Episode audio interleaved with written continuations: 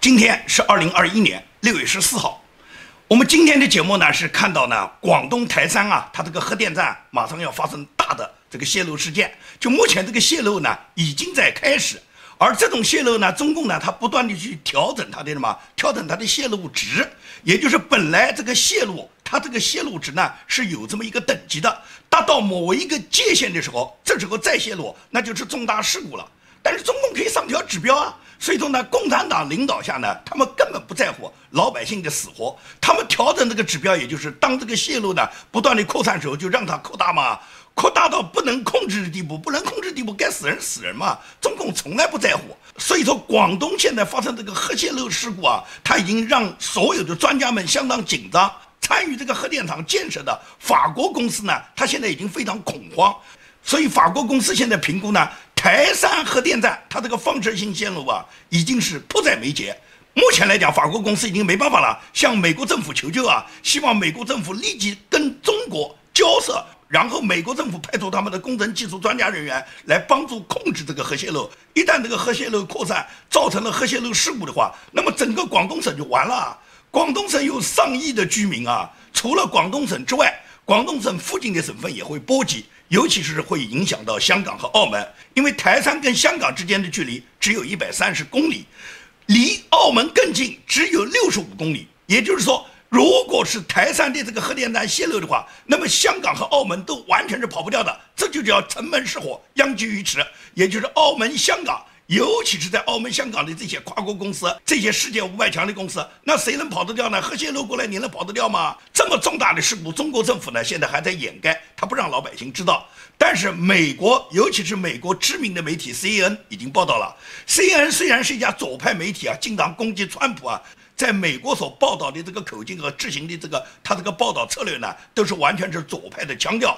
但是在揭露中共方面，CNN 并不落后。所以说，CNN 已经根据他自己掌握的线索，CNN 做出了报道。报道就说，广东台山核电站，它这个核泄漏已经告急，告急到什么地步？也就是帮助建造并合作运营的法国 EDF 公司，上个礼拜二呢，已经去信美国国务院，请求美国政府呢给予技术援助。这个举动已经非常非常的反常了，因为法国政府已经到了没办法的地步，法国公司才求助美国政府啊。根据法国公司这封信里面，信里面披露，就说中国政府为了不关闭核反应堆，不断的提高。气体泄漏的允许值，这个允许值的上限不断提高以后呢，现在已经增加了将近一倍，而且还打算继续增加。那么继续增加的原因是什么呢？就说明所有的储藏设备啊，它现在已经破损了。也就是储藏设备破损，你现在没办法保证不泄漏啊。而这个储藏设备现在要弥补它的破损，现在中共目前来讲做不到。那么做不到呢，只可能产生现在更多的核泄漏。当这个核泄漏值达到一定程度的时候，有可能嘛？有可能这个设备它就会爆炸，设备就有可能裂开，设备就有可能完全不能够起到保护作用了。那么大量的核泄漏出来以后，广东人民他们的生命就危在旦夕了。这个历史上的核泄漏事件给人类造成重大伤亡事故已经不是一次两次了。除了前苏联的切尔诺贝利核电站，它这个大面积的这个泄漏给全苏联人民造成了巨大的生命财产损失之外，我们知道的还有日本的福岛核电站的泄漏，日本因为控制的比较好，所以日本的损失比较小。而前苏联的切尔诺贝利核电站，它的泄漏是完全是跟共产党一样嘛，完全是掩盖嘛，他们不让老百姓知道嘛，所以说老百姓就是累累白骨。全世界最终都是看到切尔诺贝利和前苏联所有受到切尔诺贝利核电站影响的那些苏联人民，他们大量的人员死亡，大量的财产浪费嘛。因此这件事情实际上对全球来讲，控制核电站泄漏是一个重要的保护人民生命安全的一个重大问题。问题中共呢现在根本不在乎。法国电力公司向美国求救，美国呢也在评估。目前来讲呢，美国政府呢还没有能拿出呢具体解决的方式。可能美国政府现在认为呢，这个泄漏呢还没有达到这个上限，认为呢中国政府主要控制的还是因为可控的。但是你从法国公司求助美国政府的这种行为，你就应该感觉到非常反常。也就是这个情况，你应该感觉到非常紧急，而且呢是迫在眉睫。就怕什么？就怕中国政府一再调整这个上限最高值，而这个上限最高值不是你中国政府你想调整就调整的。这个人类控制核泄漏是有一个基本指标的，一旦突破这个指标的话，马上就会造成人员大量的死伤啊！而且你广东台山核电站离香港、澳门那么近，香港、澳门都是。国际化大都市，驻扎着各种国际公司以及呢各种国际友人。你的这个泄露不仅仅是给中国人民带来灾难，给香港、澳门人民带来灾难，还给很多国际友人带来灾难。所以呢，到了这个时候呢，这个广东人民还在岁月静好，根本就不在乎，动不动就说我们不关心政治。你不关心政治，政治就不关心你吗？政治现在关心你，不是关心你自己能不能吃喝，是直接要你的命。所以在这种情况下，广东人民现在绝大部分人不知情啊，还无所谓啊。也就是等到核泄漏，当你感觉到对你产生生命财产威胁的时候，你已经来不及了。就跟湖北十堰昨天爆炸的那个天然气泄漏一样，在天然气泄漏之前，所有那些死伤的人，可能他们很多人也都是处于岁月静好的状态，日子过得好得很。但是没想到轰隆一声巨响，所有人就一命呜呼了。中共现在这个国家就是一个大的火药桶，我讲过，天天爆炸，天天有恶性事故。昨天是湖北十堰发生的天然气爆炸，今天可能广东台山的这个核泄漏就要来了。去年中共向全世界释放了这个武汉病毒，现在今年又准备向全世界去泄露它的这个核泄漏。这个核泄漏通过广东台山以后，就能够波及到香港、澳门，甚至有可能传到东南亚其他国家。中国干什么坏事是考虑过人民的死活啊？所以说，中共这个毒瘤如果不铲除啊，世界是永无宁日的。共产党现在忙的就是要到七庆祝他们什么百年党庆，他们一百年党庆马上要到了。但是你给党庆送来的这些礼物，不是湖北十堰的天然气大爆炸，就是马上的广东台山的核泄漏。这都是给共产党献礼啊！我不知道习近平拿着这些礼物，他是不是居然还心安理得在中南海搞他的庆祝会啊？反正老百姓死伤不管他们的事，管他湖北实验炸死多少人呢？管他广东泄露以后对香港、对澳门有多大影响呢？反正中南海这帮人没死啊！所以说，共产党从来都是草菅人命，他不会管你老百姓的。但是你就可以看到，中国就是一个巨大的炸药包，这个核泄漏一旦达到不可控。它这个指标完全超过这个可控值的时候，也就是造成大量的广东人民的死伤嘛。而核泄漏造成的这个死伤，不是你随随便便哪个医院抢救得了的，那时候医生也没命的。所以说呢，现在呢，对于中共，他给全世界人为的制造的各种事故啊，现在根本就控制不住。而这种控制不住一切的根源，都来自于共产党嘛。共产党只要存在一天。也就是人类灾害就不会消亡，人类灾害只会越来越大。像去年这种向全球输出的这个武汉病毒的这个瘟疫，还不足以让全世界都醒过来吗？继续任由共产党他祸害世界，那么最终全人类就跟共产党一起完蛋。共产党不在乎，共产党动不动叫嚣的要跟你打仗，打大仗，打核战争。我中国有十四亿老百姓，我们有的是炮灰，我们跟你拼命。共产党动不动这样去号召，现代战争有多少人要跟你去拼命呢？经常有人说中国是核武大国。就算是美国情报部门，你在今年就是六个月以后，也就是拜登给出的六个月期间，最终拿出所有的证据，能够证明就是中共故意研发新冠病毒，而且故意把这个新冠病毒释放到全世界，你又怎么样呢？你最终你美国跟中国打吗？如果你跟中国打，中国就跟你拼个鱼死网破，因为什么？双方可以进入核武互毁模式嘛？中国不在乎，共产党不在乎，有的是老百姓就跟你美国互毁，你美国敢跟我们同归于尽吗？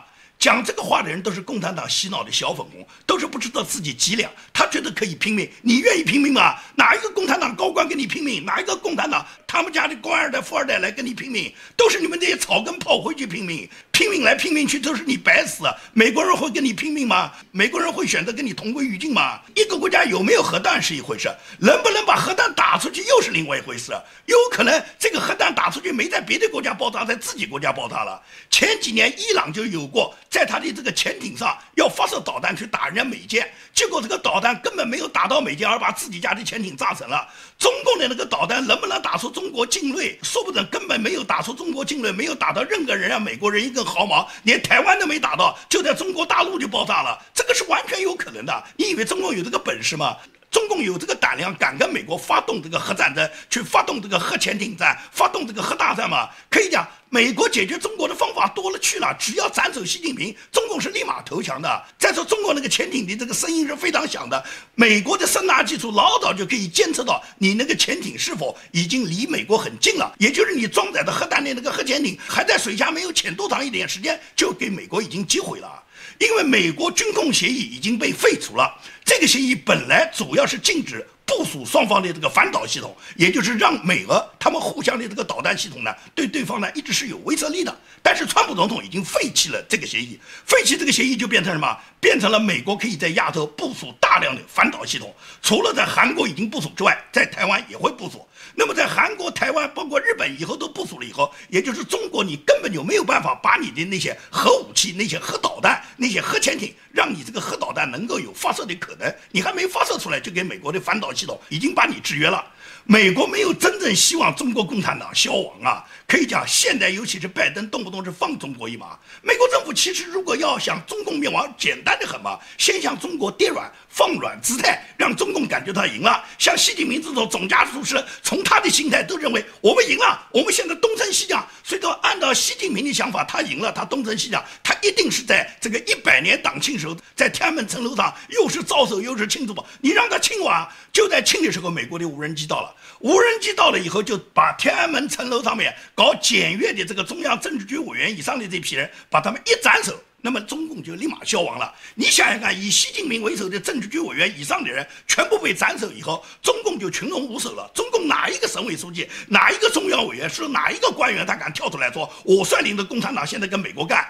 一个个比兔子跑得还快呢。他们这些人就是窝里横，嘴巴上斗狠，但是当美军来的时候，这帮人跑得快得很，投降得快得很。很多人赶紧跑到美国，跟他们自己家里面的老婆、小三、儿女就去团圆了，早就放弃了，已经贪已经贪够了。中。中共已经没有利用价值了。只要是美军来把共产党的高级将领一扫除，那么也就是共产党立马就崩溃。哪轮到习近平去发什么核导弹啊？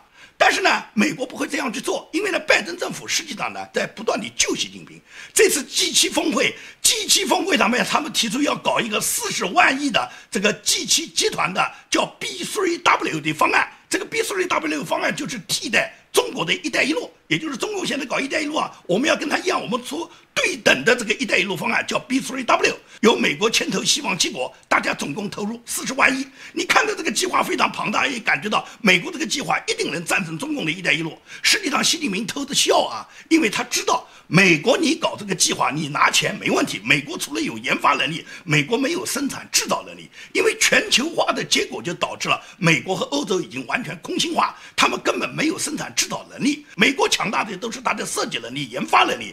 但是它任何一个巨大的基建项目，它所需要的设备材料，它都得从中国购买，尤其是施工经验和施工人员，美国也好，欧洲也好，他们严重缺乏，他们最终都是用一些黑人或者一些根本不懂技术的这些强出体力的人来参加工作，没有施工经验，也没有施工水平，更没有施工技能，而且是远远没有施工成本的优势，而中国都有，所以说。如果拜登推出这个四十万亿的项目，那么最终这个项目经过几层转包以后，最终都是到了中资项目手上，都是到了中国人手上。大部分项目最终都是外包给中国，因为中国除了有材料优势、运输优势、人工成本优势，中国还有一个巨大的行为优势呢，可以送钱送美女。你们哪一个国家做得到？所以说呢，在这种情况下，这个四十万亿的这个 B3W 项目，实际上就是为中国造的，就是西方国家拿钱，然后壮大了中国。你看看。跟中国讲脱钩，但是几年脱钩下来，这个川普贸易战打得下来，现在中国对外贸易的金额并没有下降啊，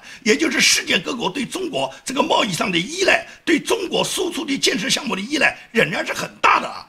那么在这种情况下，这四十万亿的 B3W 项目，你去替代“一带一路”，你替代得了吗？你最终是养肥了中国，给中国多增加了一带一路的这个项目啊！人家讲美国不是要遏制中共，不是要替代中国“一带一路”，就是要跟中国完全脱钩吗？这个完全脱钩不光是嘴巴上讲，光嘴巴上讲没有用，跟中共。完全脱钩，从川普总统开始就希望跟中国脱钩，但是喊了那么多年的脱钩没有真正脱成，只有什么？只有宣布中国是敌对国，也就像冷战一样，把苏联宣布为美国的敌国。如果中国被美国和西方主要发达国家全部宣布为敌对国，这就像二战时候对待纳粹一样。那么也就是说，任何项目你只要有一点点中资背景，只要有一点点中国成分，就是资敌对，那人家就不敢把这个项目。外包给中国了。如果真能做到全世界孤立中国、打击中国，把中国当做敌人来对待，那么在这种情况下，中国确实是没有机会再染指什么 B3W 项目，他自己的一带一路项目也根本就做不下去了。因为一旦形成是敌国的话，中国所有对外交往的经济、军事、文化方面全部被封堵，尤其是外汇嘛，也就是所有的银行都会跟中国脱钩的嘛。你是敌国嘛，谁跟你敌国之间有金融往来呢？那么也就是说，没有资金往来的话，没有任何项目还能到中国。手上没钱，中国人也不会干。所以在这种情况下呢，只有把中国宣布为敌对国，全世界都把中国当做敌人来打的话，那么你这个 B3W 项目仍然是可以开展的。如果做不到这一点，根本没有把中国宣布为敌对国，跟中国仍然像拜登讲的是相互竞争的关系的话，那么可以讲中国就跟你慢慢竞争哇，你所有的项目最后中国都是竞争上占优势哇，中国有成本上的优势，有运输上的优势，有原材料设备上的优势，那么肯定很多重大基建项目就中国拿走了。中国只要拿走这个项目，中国只要参与这些项目建设，一定是有中国在这个方面能控制这个项目，控制项目的结果也就是全世界花四十万亿造出来的所有基建项目，最终都是中国在里面控。控制的，那么中国可以让这个项目完全瘫痪，他有这个能力，也就这个项目既然是他建造的，他可以让这个项目立马瘫痪。所以在这种情况下，你这个西方七国搞的四十万亿的这个 B3W 项目，根本就不能够有效的遏制中国的一带一路。更何况拜登一直是犹抱琵琶半遮面的，讲起来打击中共，实际上暗地是给中共放行的。所以说，你就观察拜登接任这个总统这半年来的政策，他高喊的打击中共，要遏制中共，对中共讲的是非常的狠，但是他执行的项目呢，都是放生中共。也就是你看，川普总统也要打击微信，打击抖音，但是拜登放行了，而且拜登上个礼拜签署了一个命令。禁止美国实体与中国合作的五十九家企业呢，其中放行了十几家。放行的十几家里面有一关键的几家，一个是小米，第二个是曙光。尤其是曙光公司，很多人不了解曙光公司。现在曙光公司被放行以后，引起美国舆论界的大哗，也引起美国共和党的议员和美国一些主要的制裁中国的专家对拜登的绝对质疑。就为什么要放行曙光公司？曙光公司有中国军方的深厚的背景，它深度参与了中国核武器和中国高超音速的。这些武器武装项目的研制，并且他一直在研发和参与制造、控制针对包括新疆维吾尔族人在内的各种监控设备的开发。它的总部是设在天津的，它隶属于中国科学院，它主要从事高性能计算机、云计算、人工智能等方面的研发和服务。那么，也就是川普总统在他的任期里面，已经正式把曙光公司列为禁止和限制对象，至今仍然是在商务部这个封查的名单之内。但是呢，拜登放行了。拜登上个礼拜在他下达的新的总统令里面，已经取消了美国对曙光公司的限制。那么曙光公司又开始跟美国能够采购，能够跟美国做生意了。而他在美国采购的所有芯片、所有关键的技术拿回去，除了扩充中国军方的设备，再一个就是加强了中共维稳的这个能力，也就是帮助中共更好的监控人民，包括新疆维吾尔族人、包括香港人在内的所有监控设备，都是这个曙光公司在里面做的大量的。幕后的这个推手，因此这个公司的放行实际上就是允许共产党，他可以无法无天嘛。所以你看拜登，你不要看他嘴巴上讲多么好听啊，看他怎么做啊。他放行曙光公司，实际上就是放行中共可以继续作恶嘛。好，我们节目的后半段呢，要跟大家呢说一下，前两天我在我的这个节目里面提到，上海华东政法大学有一个教师叫包奕南，他最近呢提出呢一夫多妻制。也就是针对他这个提法呢，现在呢，我给大家呢做一个回应。包奕南他提出一夫多配偶制、一夫多妻制以后呢，受到了呢网民的抨击。那么上海呢华东政法大学党委呢对他进行了停职处理。其实我觉得中共呢，他完全呢就是既要当婊子，要立牌坊。他们停包奕南的职，他们内心里面都认为包奕南提的这个方法很好。他们早就希望一夫多妻制，早就希望一夫多配偶制嘛。如果是能把它合法化，那党政官员高兴死啊！过去都是中共的一些权贵人士跟中共结合的一些大官权贵，像马云、马化腾这种有钱人，他们可以多抱几个二奶，因为他们抱二奶呢是悄悄摸摸的，不公开宣扬，但是很多人也都知道。只不过呢，很少有法律去惩办他们，而且那些二奶奶也是心甘情愿。而党政干部就不同，党政干部只能偷偷的勾搭小三，随便他们跟小三二奶之间是多么秘密的关系，是绝对不能让人知道的。一旦知道以后，组织上要处理啊。现在政法大学的教师包奕南，他直接提出一夫多妻制、一夫多配偶制。如果能合法化的话，那党政官员不就可以名正言顺的多娶几个小老婆吗？他们怎么不愿意呢？他们认为这是光荣传统，要把它继承的哇！现在不是年轻人都喊躺平吗？那么你们躺平哇？他们对付你们躺平最好的办法就是你们去躺平吧，你们的老婆或者你们本来能娶的老婆，他们都帮你们娶了。他们把现在年轻的女人全部娶回家里面去生三胎，又响应党中央号召。讲起来，那么响应习近平，响应政治局、党中央的号召，他们给国家生三胎，给国家培养下一代子女，同时他们霸占了属于年轻人的女友，把年轻人的妻子全部给他们拿去做填房、做配偶了，他们怎么不愿意啊？所以说，他们非常赞成这个华东政法大学教师包一楠的这个观点，但是表面上他们要立牌坊了他们觉得你包一楠讲的不对啊，你不能这样讲，不能公开讲，所以华东政法大学对这个包一楠现在做出了就停止教职的一切处理决定，根据调查结果还会给予进一步的处理。那这个包一楠究竟说了什么呢？上一期节目里面我是谈到。他在朋友圈里面发过一段文章，他这个文章强调就说，既然国家强调科教兴国，就应该重视教师的生计和教师的生活，大学教师应该特殊对待，允许他们多配偶制、终身补贴制，而且多配偶可以照顾他们的生活，照顾了生活就没有后顾之忧了哇，才愿意多生孩子，就响应国家三胎制了哇。那么他这一段话的话，显然是毛病很多的。网友就问他：“你结婚的目的就是为了找人照顾你的生活吗？如果照顾你的生活就是你结婚的目的，你找个保姆，保姆照样可以照顾你的生活，你结什么婚呢？”包一楠的回击网友就说什么：“不是要找保姆，而是要找配偶。找配偶呢，未必是要一夫多妻。”就是妻子可能国家法律规定只有一个，但你可以多找几个新伴侣，多弄几个新配偶，这些人帮你多生啊。现在年轻人不是要躺平吗？那你们就躺平吧，你们躺平，你们没有机会娶老婆，你们娶不起老婆就让我们这些高校教师娶，因为他自认为他这个所谓高校教师，他这个知识分子智商很高，他的基因很好。因为这个包一男他还真呢是为中国党国呢做出不少贡献的人。根据外媒的调查。中国外交部条约法规司、边界和海洋司都是特邀包一男作为特邀人员，经常参与中共外交部关于南海仲裁案的的内部对策会议。他提出的很多建议呢，还受到了外交部条约法规司的采纳。也就是这个人是为党国办了不少事的，所以他自认为呢，他自己智商很高，他呢这个基因很优秀，他要呢多找几个老婆，然后呢多养几个孩子，他呢既响应党中央的号召，生上三胎。